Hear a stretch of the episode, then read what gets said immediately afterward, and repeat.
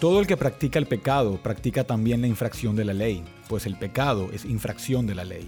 Ustedes saben que Cristo se manifestó a fin de quitar los pecados, y en Él no hay pecado. Todo el que permanece en Él no peca, todo el que peca ni lo ha visto ni lo ha conocido. Hijos míos, que nadie los engañe. El que practica la justicia es justo, así como Él es justo. El que practica el pecado es del diablo, porque el diablo ha pecado desde el principio. El Hijo de Dios se manifestó con este propósito, para destruir las obras del diablo. Primera de Juan 3, del 4 al 8.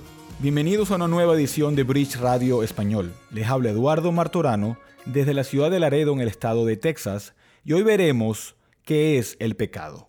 Y empezaré con una definición. El pecado es cualquier falla personal de conformarse a la ley de Dios o carácter moral y encuentra su raíz en una ingratitud inexcusable por la bondad y amor de Dios. Y hoy veremos varios principios que nos ayudarán a entender qué es el pecado. Así que empecemos con el principio número uno. El pecado incluye tus actos desobedientes. Y esto tiene que ver con la parte externa de tu pecado. Cuando eres desobediente a Dios, cuando Dios manda algo que no se debe de hacer y tú lo haces, eso es pecado. Por ejemplo, Éxodo 20, los diez mandamientos, desde el versículo 13 dice la ley de Moisés, no matarás, no cometerás adulterio, no hurtarás, no hablarás contra tu prójimo falso testimonio. Viendo esos mandamientos superficialmente, podemos darnos cuenta de que existe un significado mucho más profundo que el acto externo de estos mandamientos. Pero viéndolos de manera superficial, podemos notar que cosas como el asesinato, el adulterio, robar y mentir son transgresiones de la ley de Dios. Estos activamente violan su ley. Dios como creador y el dador de la ley ha determinado lo que el hombre debe y no debe hacer. Cuando el hombre hace lo que Dios dijo que no hiciera, entonces está quebrantando la ley de Dios y comete pecado. Así que el pecado incluye tus actos desobedientes. Y a menudo olvidamos algo muy importante. Es que el pecado también puede ser pasivo. Dios en su palabra no prohíbe solamente ciertas actitudes y ciertos comportamientos. Él también requiere actos positivos y esto es lo que la mayoría de las personas no alcanzan a ver acerca del pecado. No es solamente el evitar ciertas conductas o actos. Dios también requiere ciertas actitudes del hombre. Siempre decimos que pecamos por lo que hacemos, pero también pecamos por lo que no hacemos. Por ejemplo, Mateo 6:33 dice, Mas buscad primeramente el reino de Dios y su justicia. Y aquí buscad es un mandamiento que requiere actuar comportarse de una manera, a diferencia de la persona que no se comporta de esa manera y que no es abiertamente hostil hacia Dios, y hasta que puede ser a lo mejor moralmente buena ante la sociedad, esa persona es tan culpable por su pasiva desobediencia a Dios como la persona que es abiertamente atea. Piénsalo de esta manera. Muchos empleados tienen escrito la descripción de sus trabajos, el cual requiere ciertas tareas para cumplir con el cargo. Pero también hay ciertas cosas que no puede hacer, que están prohibidas. Por ejemplo, no se puede fumar en el cubículo, no puedes entrar en Internet en las horas de trabajo, o no puedes imprimir cosas que no sean del trabajo, usar el teléfono, y no es suficiente cumplir todas esas cosas. Existen ciertas cosas que el empleado debe cumplir en su trabajo. Debe tener un comportamiento activo, pero también uno pasivo. Y si no los cumple, será despedido. Tú no pides un aumento en tu trabajo por las cosas que no hiciste, las cuales son prohibidas. Tú pides un aumento con el argumento de que has cumplido con las tareas que se te han pedido según tu cargo, por tu comportamiento activo y no el pasivo. Es algo tan obvio e intuitivo. Tú no le dices a tu jefe que te dé un aumento porque no fumaste en tu cubículo o porque no usaste internet. Pero ese comportamiento, de alguna manera, nunca lo transferimos hacia el pecado que el hombre tiene hacia su creador.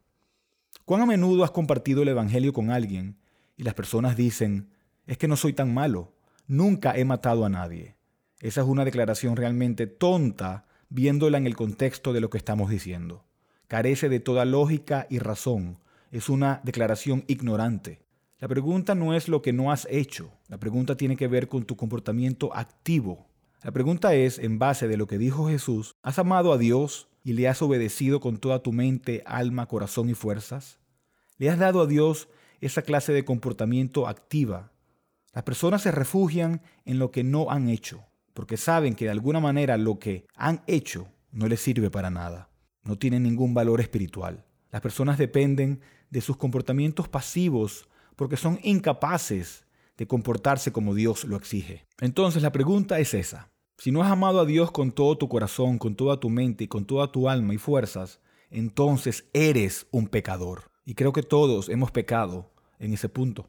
El hecho de que no has cometido los mismos hechos de Hitler o de cualquier otra persona no te excusa de tu pecado. Hitler solo demostró activamente que es un pecador, pero la mayoría de las personas demuestran sus pecados de manera pasiva por lo que no hacen, siendo indiferentes e ingratos con su Creador. El pecado incluye todo acto de desobediencia hacia Dios. Pecas cuando cometes algo que Dios ha prohibido, pero también pecas cuando no haces algo que Dios ha mandado, como amarle con todo tu corazón. El pecado incluye los dos aspectos de nuestras conductas y comportamientos. ¿Por qué desobedecemos? ¿Qué promueve y qué provoca que desobedezcas? Y aquí pasamos al principio número dos. El pecado incluye tus actitudes desobedientes. El pecado es mucho más y va mucho más allá de lo que el hombre hace o no hace. Va hacia nuestros pensamientos, nuestras actitudes y nuestras motivaciones. Lo que a menudo no se ve de los diez mandamientos es que los diez mandamientos también son para el hombre interior. Dios evalúa al hombre interior. En Éxodo 20, de nuevo, versículo 17 dice, No codiciarás la casa de tu prójimo, no codiciarás la mujer de tu prójimo, ni su siervo, ni su criada, ni su buey, ni su asno, ni cosa alguna de tu prójimo. En otras palabras, tu corazón no deseará aquello lo cual no te pertenece. Y eso es un acto interno del hombre. No harás estas cosas, pero tampoco las desearás en tu corazón. La ley de Dios no solamente toca tu conducta, también toca el hombre interior. Y Jesús enseñó eso muy bien cuando enseñó acerca de la ira, la lujuria, y otras cosas en el Sermón del Monte en Mateo 5. Pero entiendan que Jesús no estaba hablando de algo nuevo cuando dijo estas cosas en el Sermón del Monte. Ya estaban presentes en la ley de Dios desde el principio, cuando dice la ley de Dios no codiciarás. Lo que la Escritura nos enseña es que el pecado externo, desobediencia activa o pasiva, como lo hemos estado viendo hace un momento, es una consecuencia de nuestro pecado interno. Tú pecas exteriormente porque ya pecaste interiormente. El pecado empieza en tu corazón. Las actitudes pecaminosas producen actos pecaminosos. Jesús dijo que es el corazón lo que contamina, no algo que tú comas. En Marcos 7, desde el versículo 20 dice, pero decía que lo que del hombre sale, eso contamina al hombre, porque de dentro del corazón de los hombres salen los malos pensamientos, los adulterios, las fornicaciones, los homicidios, los hurtos, las avaricias, las maldades, el engaño, la lascivia, la envidia, la maledicencia, la soberbia, la insensatez, todas estas maldades de dentro salen y contaminan al hombre.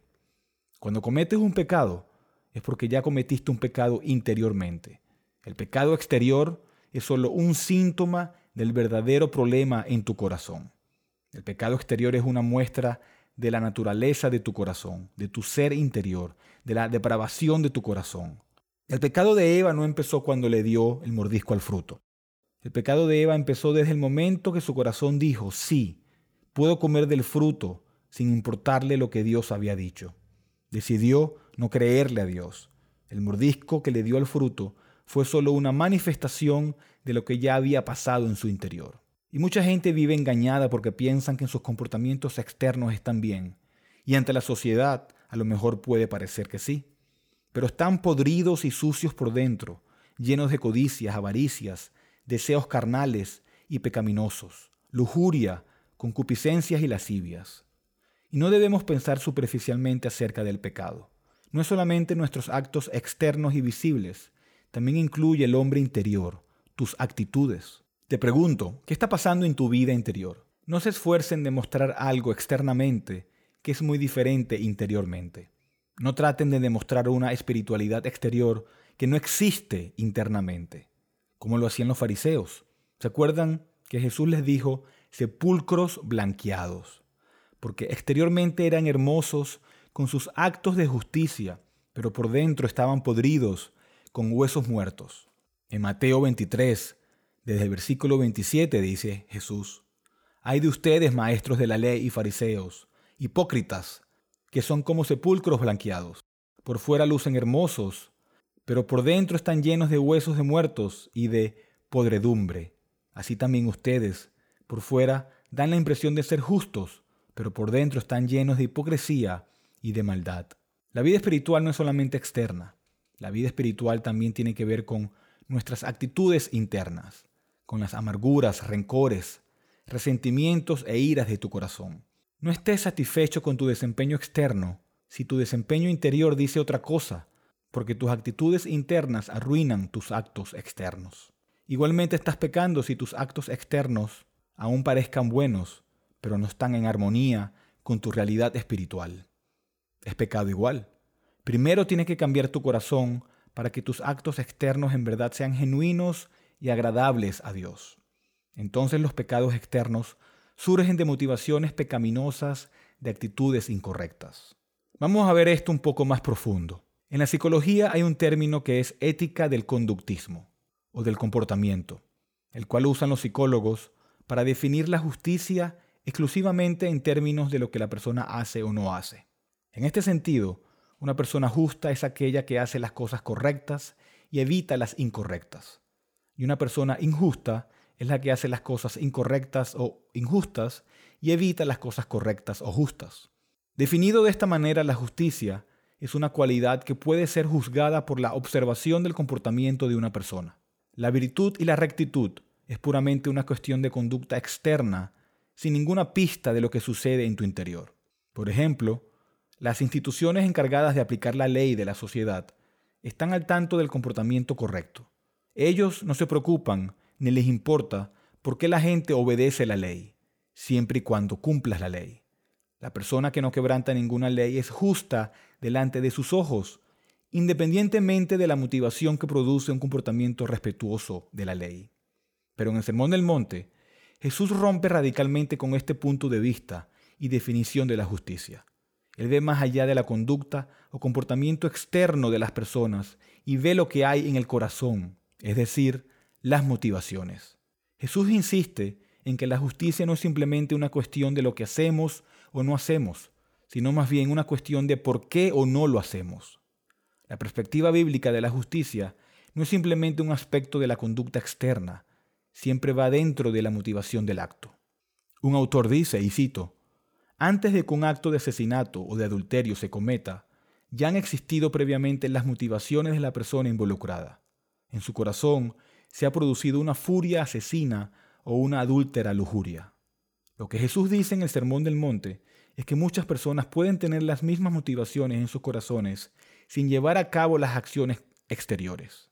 Puede haber muchas razones para no actuar sobre nuestras motivaciones, pero obviamente una de las razones más comunes es el miedo a las consecuencias. Las leyes de todas las sociedades hacen que sea peligroso cometer asesinato, y las leyes o las presiones sociales de todas las sociedades hacen que sea costoso cometer adulterio. Por lo tanto, cuando una persona se abstiene de tales acciones, podría ser no porque su corazón es puro, sino simplemente una cuestión de autoprotección. Jesús está diciendo que cuando la motivación por no actuar sobre el deseo de uno es egoísta, esa persona es tan injusta en los ojos de Dios como la persona que comete el delito. Cierro comillas. La razón por la cual esto es muy importante es porque muchos cristianos piensan que a Dios solo le interesa nuestra obediencia externa. De hecho, muchos piensan que esta es mucho más honorable y por lo tanto más justa, cuando obedecemos a Dios en contra de todo deseo de obedecerlo. La gente se cree más santa cuando obedece a Dios en contra de sus deseos. La verdad es que Dios no está interesado en cualquier tipo de obediencia. Él está interesado con un cierto tipo de obediencia. Lo que motiva nuestra obediencia determina si o no es un sacrificio de alabanza. Hacer lo correcto con la motivación incorrecta revela una profunda injusticia, no una piadosa justicia. Si lo que Dios busca es cualquier tipo de obediencia sin importar sus motivaciones, entonces Dios y Jesús hubieran exaltado a los fariseos. Pero no fue así. Jesús los llamó sepulcros blanqueados. Ellos tuvieron éxito en alcanzar un comportamiento correcto y pensaban que eso era lo más importante para Dios.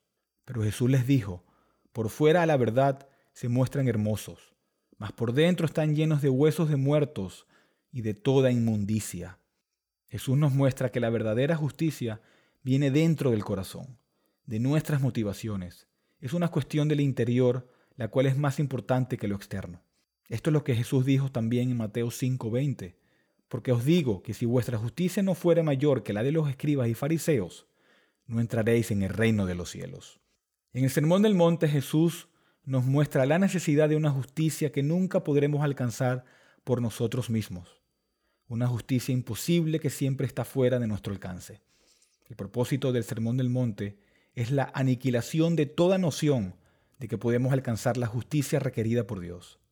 Se trata de exterminar todos los intentos de un esfuerzo de ser moralmente justos. La justicia externa es algo que todos podemos lograr por nosotros mismos con un poco de autodisciplina y una gran cantidad de autojusticia. Pero Jesús quiere que veamos que, independientemente de cuán bien pensemos que lo estamos haciendo o cuán justos pensemos que nos estamos convirtiendo, cuando sed perfectos, como nuestro Padre Celestial es perfecto, se transforma en el estándar y no cuanto he mejorado a través de los años, nos damos cuenta de que somos mucho peor de lo que pensamos de nosotros mismos.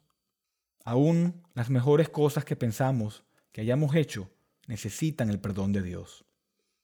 En Mateo 5, 17 al 48, Jesús nos muestra que lo que sea que pensemos que sea nuestro mayor problema es mucho peor de lo que creemos. Si es ira, Jesús nos dice que es realmente asesinato. Si es lujuria, Jesús nos dice que es realmente adulterio. Si es falta de paciencia, Jesús nos dice que es idolatría. Pero necesitamos hacer otra pregunta. ¿De dónde vienen esas malas actitudes? Y aquí pasamos al principio número 3. El pecado contamina toda tu naturaleza, todo tu ser. El pecado ha contaminado cada aspecto del ser humano, su corazón, su mente y su voluntad. Estamos completamente contaminados por el pecado. Eso no significa que el hombre es tan malo como pudiera ser. No significa que el hombre no sea capaz a un cierto nivel de ser amable y compasivo. Todos hemos conocido a personas que son hasta un cierto punto compasivas, pero que no conocen a Cristo. Cuando hablamos de la doctrina del pecado, no estamos diciendo que todos los hombres son tan malos hasta el punto más alto de su pecaminosidad. Todos no son asesinos, no son violadores o ladrones. Pero cuando hablamos del pecado en este nivel, estamos diciendo es que el hombre no puede hacer absolutamente nada bajo su propio esfuerzo y mérito que le agrade a Dios. Y esa es la doctrina, y esa es la doctrina de la depravidad total del hombre. Lo que esta doctrina dice es que los hombres sin Cristo no tienen ningún mérito espiritual ante Dios y están completamente incapacitados de hacer cualquier bien espiritual, de cambiar su condición o de ganar el favor de Dios.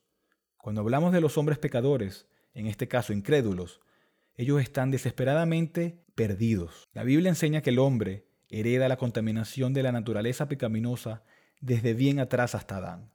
En Romanos 3 hay un pasaje muy familiar donde vemos la incapacidad del ser humano para hacer lo bueno delante de Dios.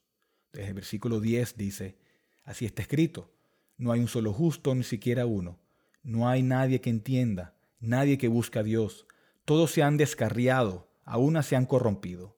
No hay nadie que haga lo bueno, no hay uno solo. Su garganta es un sepulcro abierto, con su lengua profieren engaños, veneno de víbora hay en sus labios. Llena está su boca de maldiciones y de amargura, veloces son sus pies para ir a derramar sangre. Dejan ruina y miseria en sus caminos, y no conocen la senda de la paz. No hay temor de Dios delante de sus ojos. Aquí el apóstol Pablo no da lugar a excepciones. Todos están condenados universalmente por la palabra de Dios. Todos los hombres, incluyendo a ti y a mí, nacen en este mundo con una disposición corrupta y corrompida que los aparta de Dios, que los inclina hacia la maldad y el pecado. En el Salmo 51, versículo 5 dice, Yo sé que soy malo de nacimiento, pecador me concibió mi madre. En tu propia formación, en el vientre de tu madre, el pecado estaba adjunto a ti, en tu ADN. Los hombres que no están en Cristo están dominados por el pecado, porque éste contamina cada aspecto de sus vidas. ¿Por qué el hombre tiene actitudes pecaminosas? Porque el hombre por su naturaleza, por su disposición natural que recibió al momento de ser concebido, rechaza a Dios y persigue el pecado, porque eso es lo que ama. El hombre ama el pecado y no puede escoger ser diferente. Es un esclavo y está bajo el dominio de Satanás. Y esto es una completa tragedia, que Dios ve hacia abajo y observe lo que sería el pináculo de su creación, la que tendría su imagen y semejanza, y que la dotaría con dignidad especial. Y tener que verla corrompida y contaminada, esa es una verdadera tragedia. Lo que ve es una raza ingrata, desagradecida, egoísta, envidiosa y desobediente. Debería dolernos que Dios reciba esa clase de respuesta a su bondad y a su grandeza. El Dios que es bueno, grande, amoroso, misericordioso, creó al hombre como lo más alto de la creación. Pero éste cayó, no de un lugar bajo, cayó del lugar más alto. Este mundo se ha vuelto en un total caos, una anarquía desbordante que el hombre no puede arreglar. Cada año que pasa, cada generación que pasa es más corrupta y pecaminosa que la pasada. ¿Y cuál es el resultado de todo esto? El punto número cuatro es que el pecado tiene profundas consecuencias. El pecado tiene consecuencias y les daré por lo menos cuatro. Desde la perspectiva de la persona incrédula, el pecado trae esclavitud espiritual. En Juan 8:34 dice, Jesús les respondió, de cierto, de cierto os digo, que todo aquel que hace pecado, esclavo es del pecado. Y en 2 de Timoteo 2:25, que con mansedumbre corrija a los que se oponen, por si quizá Dios les conceda que se arrepientan para conocer la verdad y escapen del lazo del diablo, en que están cautivos a voluntad de él. Hay una esclavitud interna ligada a la propia corrupción de los hombres y hay una esclavitud espiritual que Satanás domina a aquellos que no tienen a Cristo. Esta es una consecuencia muy seria. El hombre que fue destinado a dominar y a gobernar la creación está en esclavitud. ¿Ven lo serio de esta consecuencia? El diablo ahora domina este mundo y el hombre sin Cristo hace sus deseos. Consecuencia número dos es la separación de Dios. Isaías 59, versículo 2 dice, pero vuestras iniquidades han hecho división entre vosotros y vuestro Dios, y vuestros pecados han hecho ocultar de vosotros su rostro para no oír.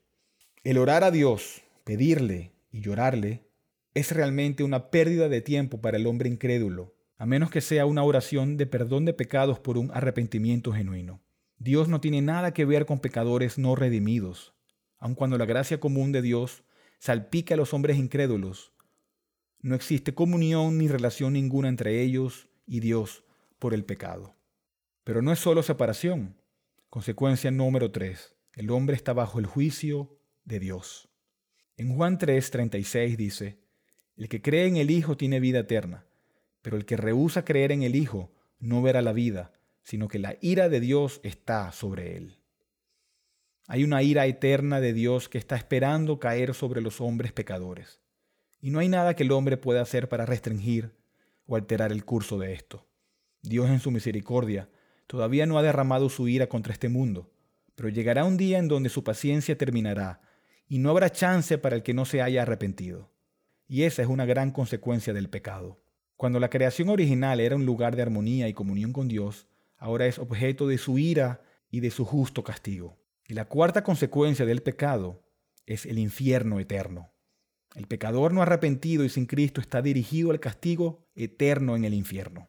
Apocalipsis 21, versículo 8 dice, pero los cobardes e incrédulos, los abominables y homicidas, los fornicarios y hechiceros, los idólatras, y todos los mentirosos tendrán su parte en el lago que arde con fuego y azufre, que es la muerte segunda. Ahora entendemos por qué el apóstol Pedro, en Hechos 2, mientras predica su gran sermón, le dice a su audiencia, sed salvos de esta perversa generación. El mensaje del Evangelio habla de esta condición perdida, explica la circunstancia del alma y llama a las personas a que salgan de ella.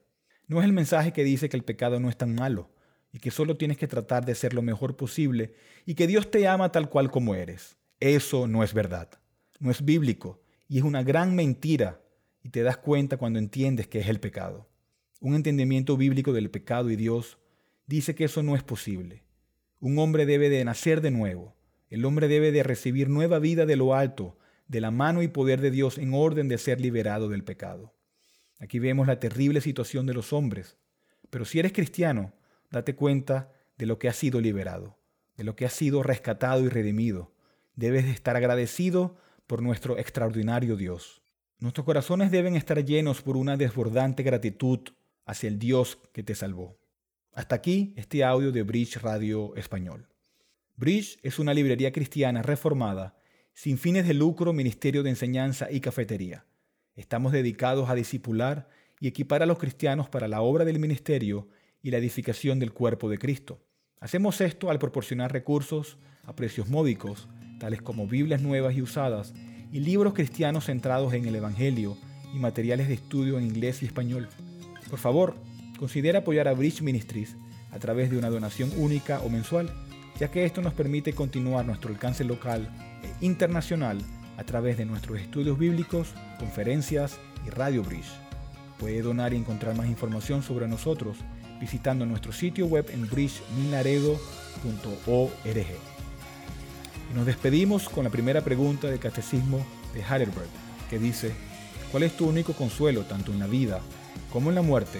El Catecismo responde, que yo con cuerpo y alma, tanto en la vida como en la muerte, no me pertenezco a mí mismo, sino a mi fiel Salvador, Jesucristo. Gracias por escuchar.